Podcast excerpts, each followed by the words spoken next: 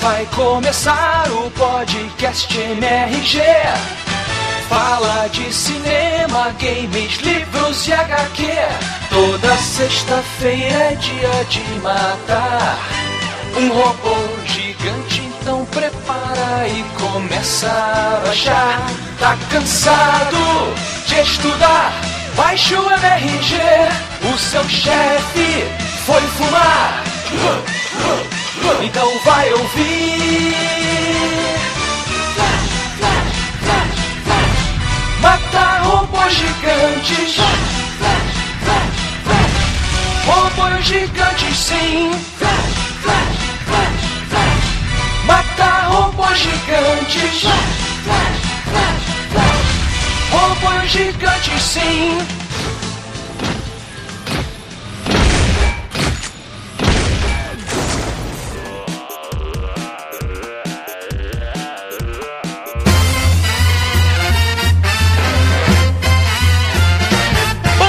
Dia! Gostaram, né? Boa noite! Estamos começando mais um Matando Robô Gigante. Eu sou o Beto Estrada e estou aqui com Afonso Ultraman tem que crescer, Solano. e diretamente de Brasília. Diogo Braga! Você ia pensar em alguma coisa não veio, né? É, ficou no meio do caminho ali, né? Achei um ultraje. Temos aqui também meu parceiro de arquibancadas. diretamente da nebulosa M78, onde fica hosteado o meu podcast Zona Neutra e também Lar do Ultraman.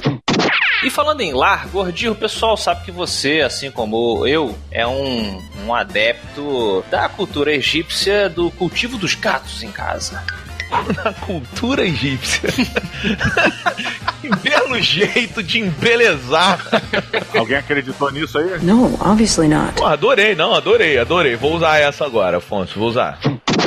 O teu gato fez uma besteira hoje aí, gordinho. O que ele fez? É, dos quatro gatos, eu um, um deles resolveu brincar com uma toalha que eu, bom suburbano que sou, resolvi estender na varanda pra pegar o ventinho, né? Aham. E aí, claro, toalha em cima de uma cadeira não dura muito tempo, né? Achou que era ideal puxar e talvez fazer de caixa de areia. Tive que interromper a gravação aqui com os amigos para socorrer dita toalha, mas já está tudo salvo, graças a Deus. Ah, agora eu entendi a real preocupação, o cerne da sua preocupação, porque a- o, o lance, né, o objetivo aí, o foco da preocupação não é a toalha ter caído no chão, mas sim o que virá depois, a probabilidade do gato urinar ou defecar na sua toalha. Exatamente, porque você sabe, né? O cara que não limpa sempre a caixa de areia recebe aquele pito do gato, que é uma mijadinha no sofá, na cama, do tipo, amigão, cadê o seu serviço feito, né? E, e a gente que fala muito de, de monstro, de criaturas aqui, do sci-fi, da fantasia, eu, Beto e Didi o tempo todo gordinho agora conosco, que entende muito desse assunto, nós sabemos que os monstros, eles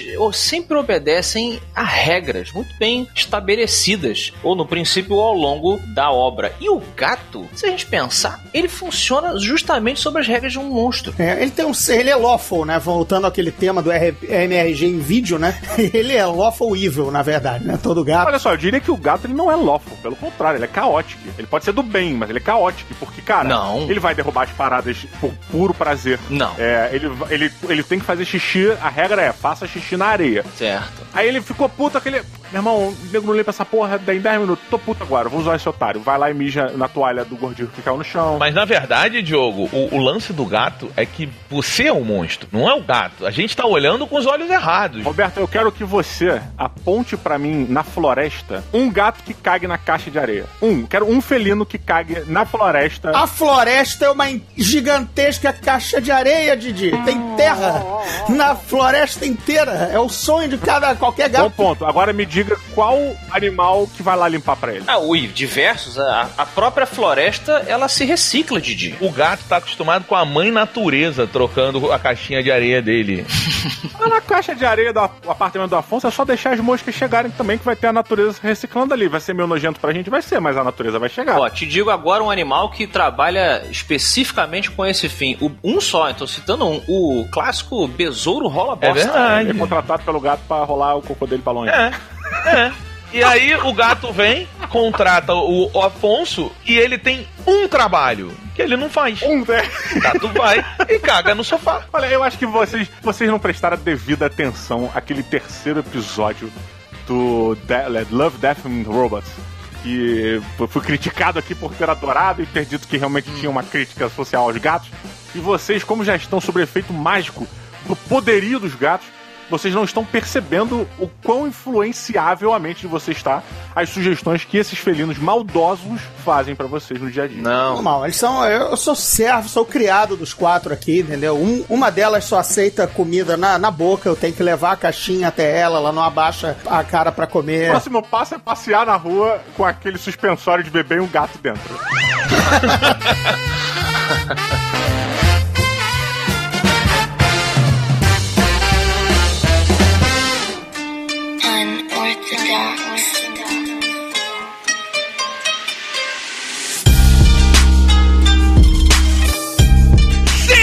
Senhoras e senhores, 50 anos depois, Ultraman está de volta como um seriado da Netflix e estamos aqui, eu, Afonsinho, Didi e nosso queridíssimo Gordirro para dar um ampassant não só nessa nova série, como na história do personagem Ultraman.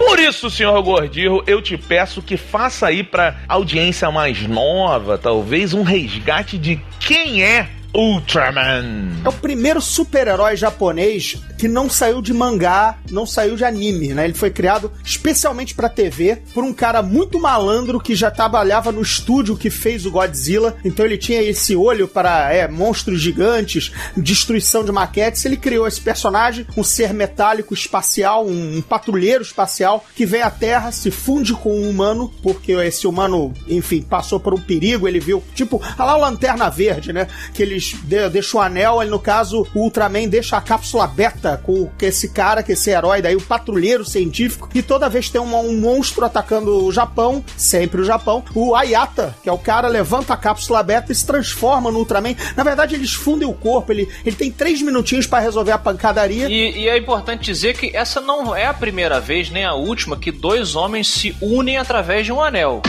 É verdade, né? Mas o bacana é que a série de 66 tem um monte de gerações de Ultraman e vários parentes, família Ultra, tem rei, tem rei Ultraman, Ultra 7, Ultraman Go. A série teve um sucesso imenso no Brasil, né? Passou aqui, é, até o- a série do Ultra 7, acho que só passou em São Paulo, porque passou na TV Tupi de São Paulo, era uma época que as afiliadas não eram obrigadas a passar a programação em rede, então Ultra 7, que eu me lembre, não passou no Rio. É porque no Rio, no Rio passava na época uma série mais clássica que era Ultraje a Rigor. Puta que pariu! O Ultraman, ele não é da minha época, nem Didi, nem Beto. Da sua, provavelmente, que você está aqui desde Monrar, não é verdade, Gordinho? Exatamente, mas sendo dos anos 60, ele passou aqui em 72, eu já era nascido, eu já via. Não, mas olha só, tinha um Ultraman que passava na manchete, Sim. que a gente via, que se chamava Ultraman, mas na- no nome original é The Ultimate Hero, que era esse que a gente via. Ah, é? É, eu misturei, como o Gordinho bem ilustrou aí, é, eu misturei todos os Ultraman que eu realmente via nessas reprises. Via mesmo, via mesmo, via de verdade. Eu via, jogo. Não é igual o Shazam, que eu dei um golpe em você, não. Eu assistia. E eu era mega viciado nessa parada. Claramente não era da minha época, era super tosco de Ultraman, mas o conceito de um, de um japonês que crescia pra lutar contra um monstro de borracha era cativante, cara. A gente, eu brincava com os meus irmãos de. A gente ficava fazendo é, com o bonequinho de comandos em ação, a gente construía a cidade de Lego. E aí o bonequinho de comandos em ação, que pra quem não conhece que é maior do que o Lego, ele era o, o Ultramanzinho. Aí eu pegava o dinossauro. Ele tem um, tem um apelo até hoje, né? O Tokusatsu realmente ele conversa com alguma coisa dentro do, do, do nerdinho, você não acha? Eu nunca, nunca vi nada do Ultraman. Nada. Nada! Tô chamando a cápsula beta. Agora, é agora, agora eu vou cair aí dentro em Brasília, já tem um inimigo a derrotar. Aquela coisa acesa, aquele olho aceso no centro do cérebro. Isso, e o Ultraman chegando pra porrar o cére a, a mente de Didi Braguinha, entendeu? Que é o que merece. Opa, pode ver, ó, pode ver tranquilo aqui que o meu anel ele se adapta a qualquer tamanho, tá? Ele... Mas eu, eu, cara, vocês estão falando pra mim, eu tipo, pff, não faço a menor ideia, cara. É só um cara de fantasia toscaço que eu nunca me importei, eu nunca fiz, eu nunca tive vontade de ver. Caralho. Cara, isso, isso, Diogo, vou te falar isso pra mim, então, assim, na minha opinião, eu não sei se na do Gordinho e do Afonso, deve ter tirado para você um dos, um dos grandes momentos dessa série da Netflix, que é quando ele faz aquele golpezinho do braço cruzado. Tem uma explicação científica agora para por que, que ele bota a mão daquele jeito. Sim, eu, não, eu, não, eu nunca vi, eu nunca acompanhei a série, mas eu entendi, eu sempre entendi que esse símbolo era um símbolo tradicional para as É. pessoas, é, pro Ultraman que invocava esse poder. Esse poder, primeiro que é um momento escroto, mas tudo bem. E aí, é, quando ele explicou isso, eu achei interessante porque na hora eu falei assim, ah tá, então é por isso. E aí eu tive uma certa noção de falei, tá, isso deve ter sido legal pra galera, mas pra mim foda-se. Eu realmente, é, é, o que eu gostava muito do, no- era assim: ele tinha o raio e ele não mandava primeiro, que nem todos os animes que o cara tem o superpoder e guarda pro final. Ele ficava de acrobacia, ele ficava dando estrela. Aliás, todas as vezes que eu tentei fazer a estrela do, do, do Ultraman como criança, eu me arrebentava toda na sala. E minha mãe mandava: para de imitar o Ultraman, menino, vou tirar desse filme. Porque era uma merda, porque a, a falta de agilidade era foda e tudo mais. E é legal. O- E o, acho- o Solano tava comentando outro dia comigo, a gente tava no- indo lá pra gravar o Geek Mix. É, E agora mudou de dia. É verdade, Di. É. Olha aí, toda terça-feira, às 10 horas da noite, lá na Rádio Mix. A galera pode acompanhar também no YouTube da Rádio Mix.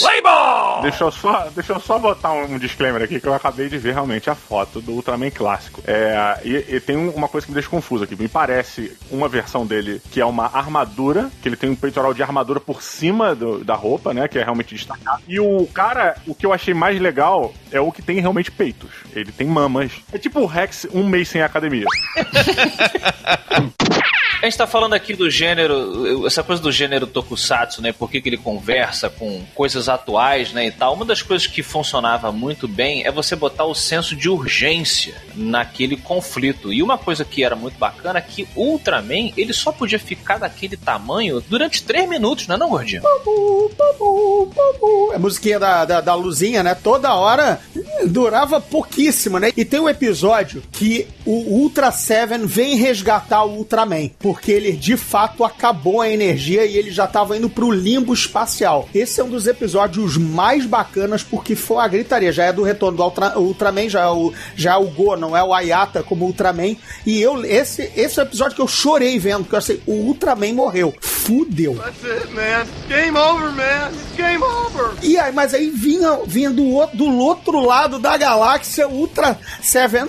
Ele chegava, abraça, pegava no colo o Ultraman, dava uma chupetinha, co- aí deu Ultra Bracelete pra ele. Amigão, aquele monstro lá embaixo, só com Ultra Bracelete. É do meu arsenal, tá sobrando aqui. Desce, dá três pirueta, quatro estrelas e manda ver o bracelete no final. Não chega usando, caralho, sabe? Especial é no final. Ele, sim senhor, desceu, pum, acabou o monstro. Mas era, isso era muito foda. Tinha um jogo que eu, jog- eu jogava no Super Nintendo, vamos ver se o Beto lembra, cara, que era o jogo do Ultraman, que era difícil pra caralho também. E tinha essa coisa do peito dele começava a piscar e, tipo, a música ia ficando mais rápida. Tararara, Era uma musiquinha assim, aqueles monstros escrotos da década de 60. E dava realmente uma urgência, meu irmão. Não é como se você tivesse todo o tempo do mundo pra pensar a sua estratégia. E isso é do caralho, né? Você bota aquela regrinha e a pessoa que tá assistindo junto com o pessoal dentro da série, naquela fantasia, você tem como se fosse a. a- É um world building, seria uma construção de mundo, né? Porque a mitologia do Ultraman tem isso dentro dele, né? É também, eu, eu, eu quis dizer assim, você. É, é tipo quando você. Se você assiste dois caras caindo na porrada aleatória, tô eu com o Beto na Praça Vanhagem, eu, Gordinho e Beto na Praça Vanhagem, Didi. A gente viu isso quando a gente almoçou lá no. lá no.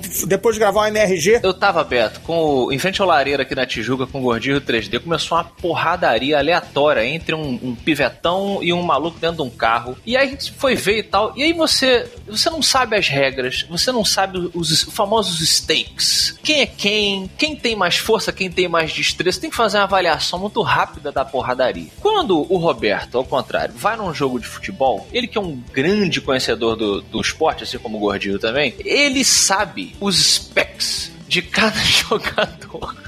E ele conhece o juiz, ele sabe o time e tal. Então, ele fica muito mais participante daquela dinâmica, sacou? Você é envolvido, entendi. Você tá envolvido porque você tá no contexto, você sabe o contexto da porrada. Pois é, então no Ultraman ele us- usava um recurso que várias obras até hoje usam de você informar o seu, o seu telespectador daquelas regrinhas e desse senso de urgência. Porque aí você fala, meu irmão, filho da puta agora tem dois minutos pra matar esse monstro. E ele só tinha um raio. Tinha essa parada também, ele só podia soltar esse raio uma vez. Era tipo, entendeu? A arma do, do, do 007 lá. Como é que é o nome do jogo dessa arma? Golden Gun. Essa aí, a Golden Gun. Então isso era maneiro pra caralho. E Afonso, na dublagem americana, e que depois provavelmente foi a, dub- foi a- base da dublagem brasileira do Ultraman, né? Porque eles devem ter adquirido do distribuidor gringo e já vinha com o inglês mais fácil de traduzir. Tinha muita coisa repetida e narrada, né? O, o, o o bordão, né? Sempre que estiver em perigo, use a cápsula beta e você, a Yata, se transformará no Ultraman. Isso ocorre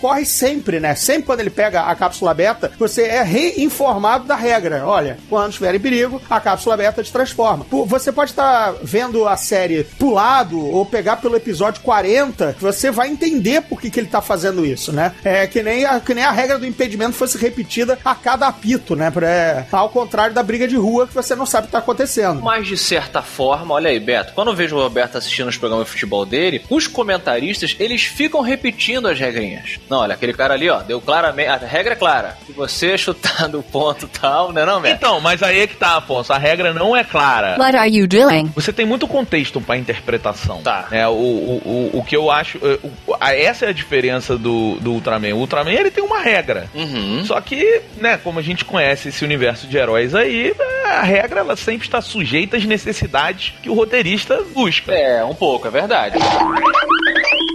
Então, Diogo, já pra te animar, eu quero que você nos dê, então, a sinopse de Ultraman 2019 da Netflix. Caralho, 15 minutos de programa. A gente vai começar a sinopse agora. Ué, mas porque agora vamos para o novo Ultraman. Chama-se Contexto, Diogo. Pois é, mas a gente, pra contextualizar a coisa boa, a gente precisa de duas, três frases. Pra contextualizar isso aqui que a gente vai falar, a gente precisa de 10 minutos. No one knows what it means, but it's provocative. Muito bem. Primeiramente, um pai responsável leva o seu filho para um museu, deixa ele se pendurar na, na marquise lá do lugar.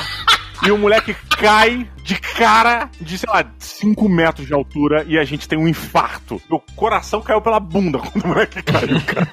E aí ele se revela um herói antigo, novo, né? É a mesma coisa de sempre e tal. E aí começa a trama e você começa a descobrir quem é o Ultraman, o que é aquilo ali, todas as coisas vão se revelando. E começa a jornada de um, de um cara, um novo Ultraman que vai assumir o manto do Ultraman antigo que agora estava na aposentadoria. A brincadeira do, do que eu gosto no universo Ultra, talvez aqui a mesa há de concordar, menos o Didi, é o apelo da patrulha científica, né? O lado humano, o suporte dos heróis, que eu achava bem bacana.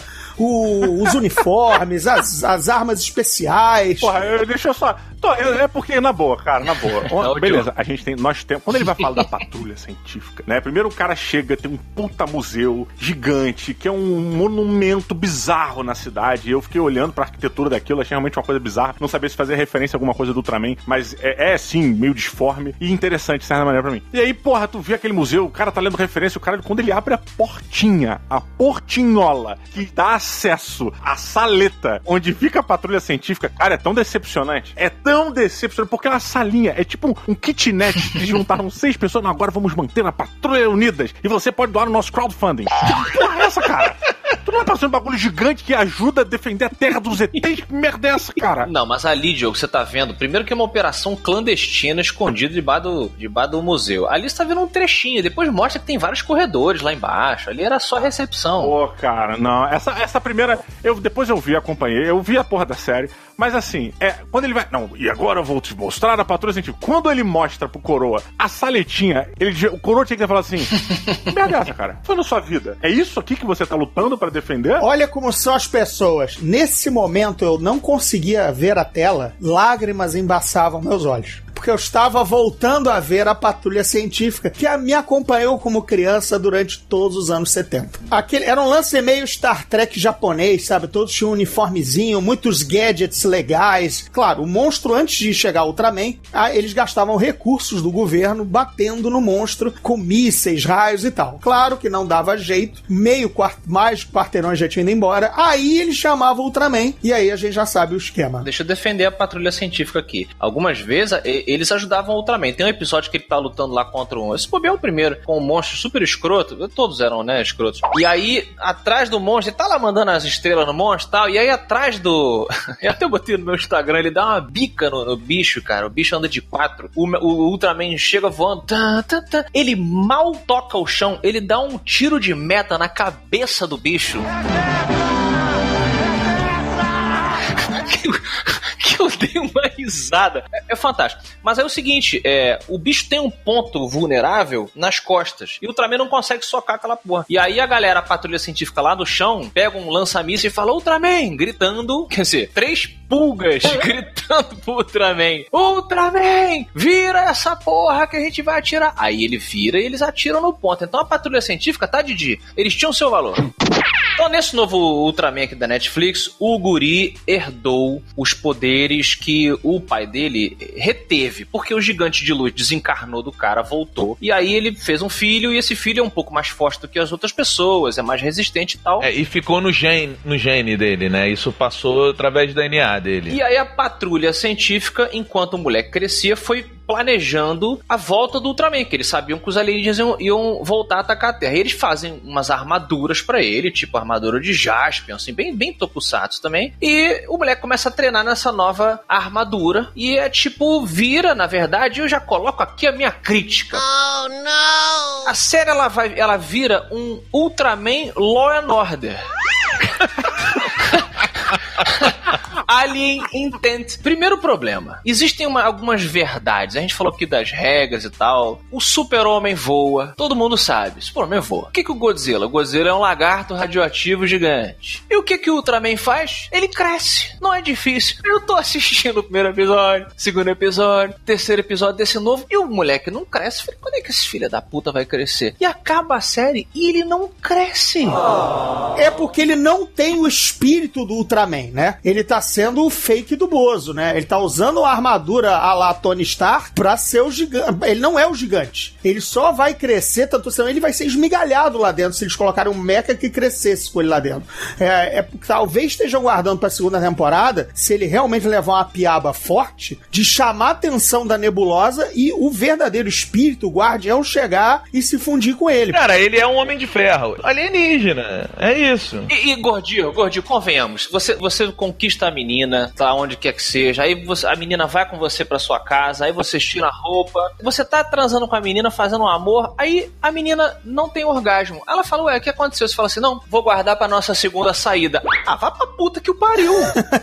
Te entendi. Entendeu? Oh, a premissa é o Ultraman se tornar gigante, velho. Porque senão ele vira, isso que o Beto lembrou, ele vira um, um, um, um, um Power Ranger, cara. Você colocou as coisas em perspectiva. O Ultraman era um cara de preliminares, só que ele só durava 3 minutos.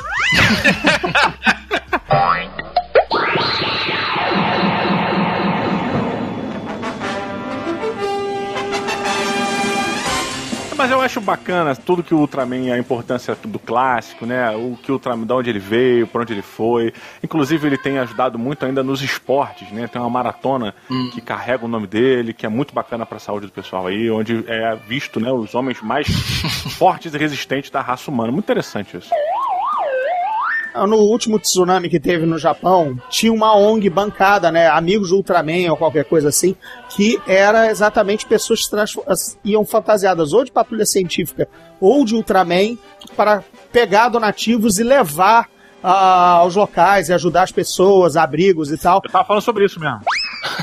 Então tem um lado bacana, nem lúdico, bacana, enfim, se a pessoa quer. É que nem exatamente o, os Vingadores quando vão num Sim. hospital de câncer, sabe? Cosplayers mesmo, aqui do Brasil mesmo, que fazem visitas ao hospital e tal. É, essa é a parte mais bacana de toda essa cultura pop, né? Quando você ajuda. O que é bacana também é que se você recebe a visita por exemplo, do Homem de Ferro ou do Capitão América, cara, é muito animado, porque em breve você provavelmente vai conhecer também o Stan Lee. Oh my God. Parabéns. Foi boa, foi boa. Confesso que eu gostei.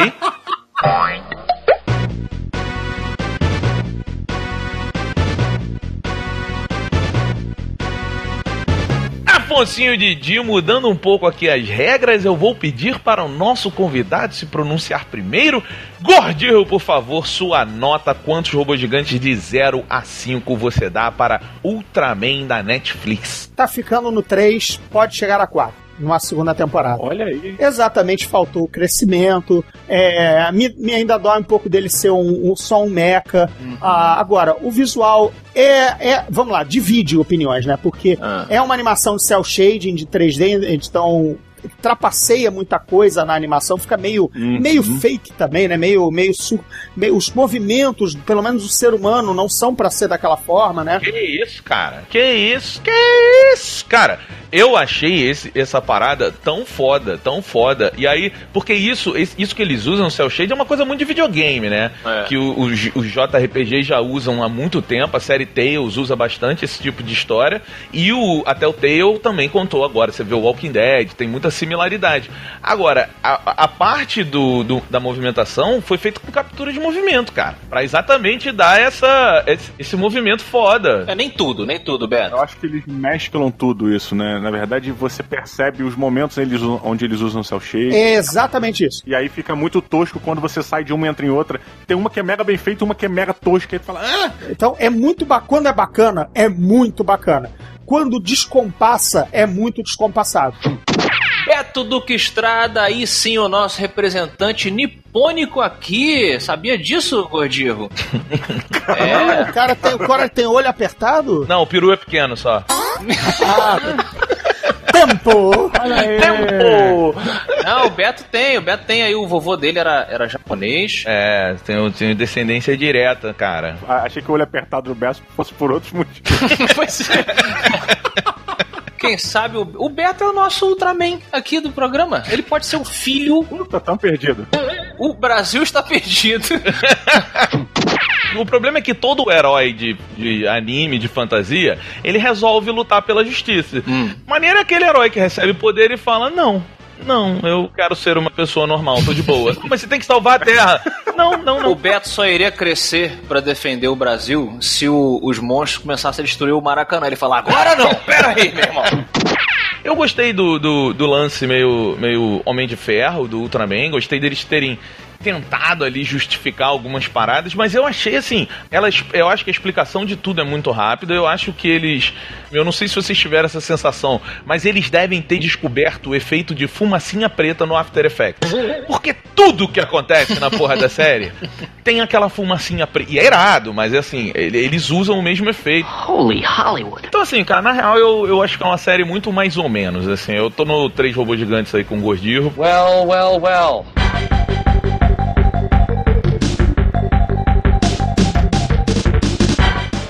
Vocês acharam, meus caros Didi, a mente inimiga do Ultraman, e Afonso, patrulheiro científico Solan? Acho que o Diogo vai fechar o programa com a opinião dele que tá ali sendo. De- Dentro do fígado, dentro do fígado, com muito ácido, né? Me admira, me admira o Afonso, depois de mais de 20 anos de amizade, ainda achar que eu preparo alguma coisa.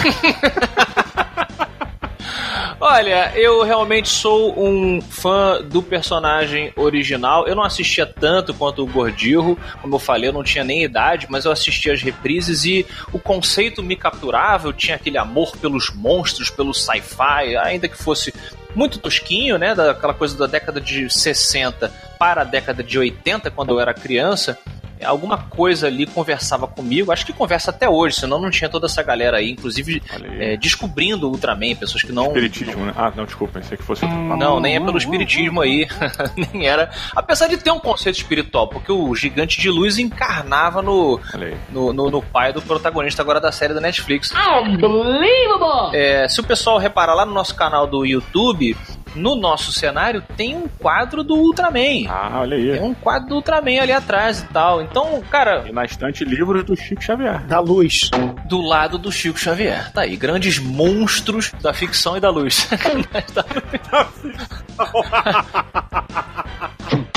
Então eu fui assistir esse- essa série nova com essa dose de nostalgia e muito interesse. E eu me decepcionei, cara. Me decepcionei porque ele não crescia. Olha aí.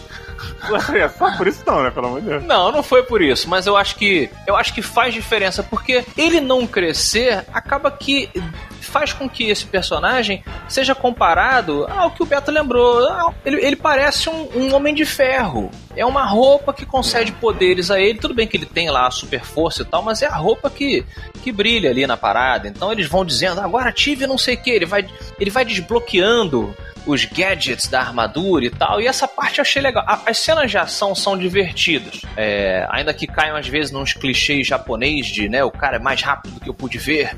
Aí quando o inimigo olha pro lado, o braço dele tá pingando de sangue. tipo, oh meu Deus, ele é tão rápido. Essa cena é muito boa. Eu não vi, você viu o que ele fez, né?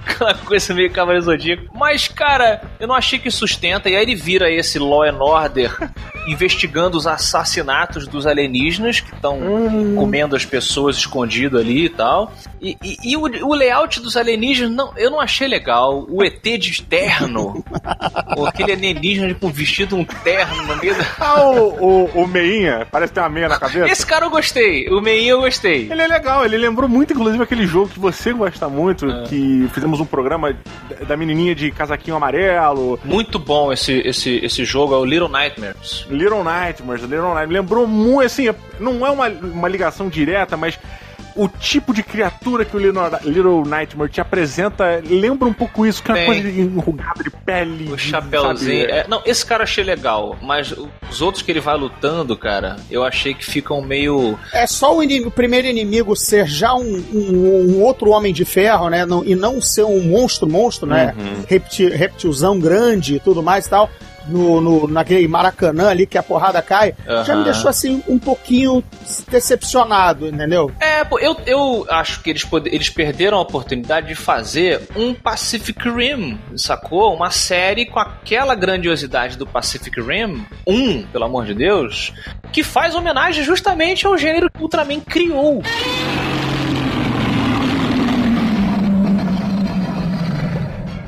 Mas Didi, eu vou dar uma dica pra você e pro pessoal que tá escutando o Matando Robô Gigante. É, vocês colocarem lá no YouTube Ultraman, é, Ultraman Trailer. Eu, eu sei que é um nome genérico, mas é, é bem isso, assim. Olha, a pesquisa correta pra ninguém se perder é Ultraman Trailer 2018. Isso, pronto, botem isso aí. Tá? Uma- eu acho que foi fan-made, tá? Um, um cara fez uma espécie de trailer todo em computação gráfica e como seria a versão atualizada do Ultraman. E o design do monstro é foda pra caralho, a luta é muito maneira, apesar de ser muito breve. E o design, o design do Ultraman é uma coisa meio orgânica. Legal. Como se ele. Não é como se ele estivesse vestindo um uniforme, mas como se o uniforme fosse a pele dele, sabe? Maneiro. e os músculos se sobressaindo pela, pelas cores da roupa e a boca dele. É como se ele fosse um ET pelado, entre aspas. He's completely shaved in his private area. E aí fica um negócio muito diferente, muito interessante. E ele sentando a porrada no, no, no monstro gigante, bem na vibe Pacific Rim ali. Eu tô colocando aqui e tá demais. Tá demais, cara. Entendeu? E não, fizeram o, o Jaspion, que eu também sou super fã, mas, de novo, o Superman voa, o Godzilla solta pela boca e o Ultraman cresce. Faltou crescimento. Então eu dou a nota dois robôs gigantes para esse Ultraman da Netflix. Olha só, dois robôs gigantes. Caraca. Tô vendo aqui a porrada é agreste, é melhor do que todos os Pacific Rims juntos. A Agreste foi sensacional.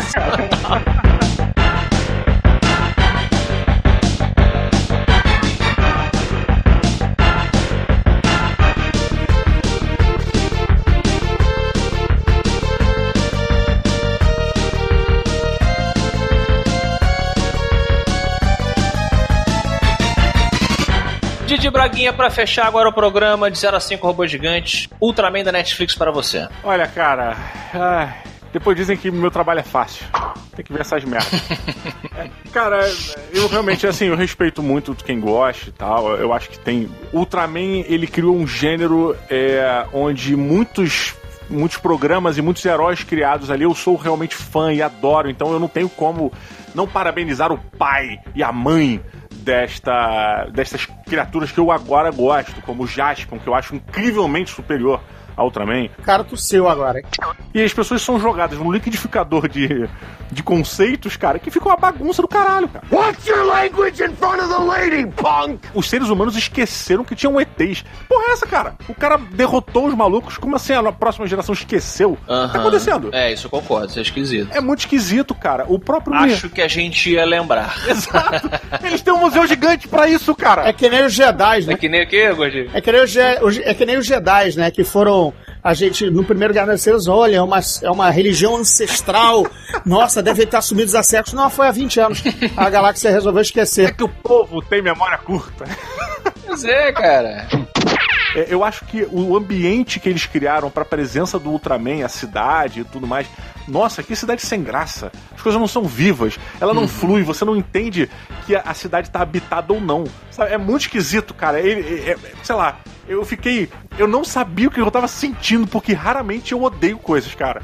E eu acho que é o único nome que eu posso dar. Eu odiei essa série, cara. Achei ela muito ruim. Meu Deus! Odiei, cara. Powerful Sith you will become. odiei essa, essa série do Ultraman, achei que ela é um desserviço a tudo que aconteceu, apesar de ter adorado as cenas de combate. Adorei pra caraca as cenas de combate. É, Achei que a personalidade que eu senti falta é, nos diálogos pra cada pessoa, pra cada é, ser, ela estava no combate. Então vinha um ET. Você percebia que ele era um- ET diferente do anterior porque ele lutava de um jeito diferente. Entendi. É, isso é. E isso era muito legal, saca? Isso eu achei maneiro, porque, e na essência, todo ET é um ET. Ele não veio de Marte, o outro de Plutão, e você percebe a diferença pelo comportamento. Não, não. Ele é só uma carapaça diferente, que fala as mesmas coisas que os outros, mas na hora da porrada, ele faz capoeira. Aí o outro faz luta livre. Aí o outro luta, sei lá, sumô. Quer dizer que todo alienígena pra você é igual. Achei um pouco racista, mas tudo bem. Deixa Eu, passar. ia- eu também guardei comigo essa impressão, é? mas é tudo tranquilo.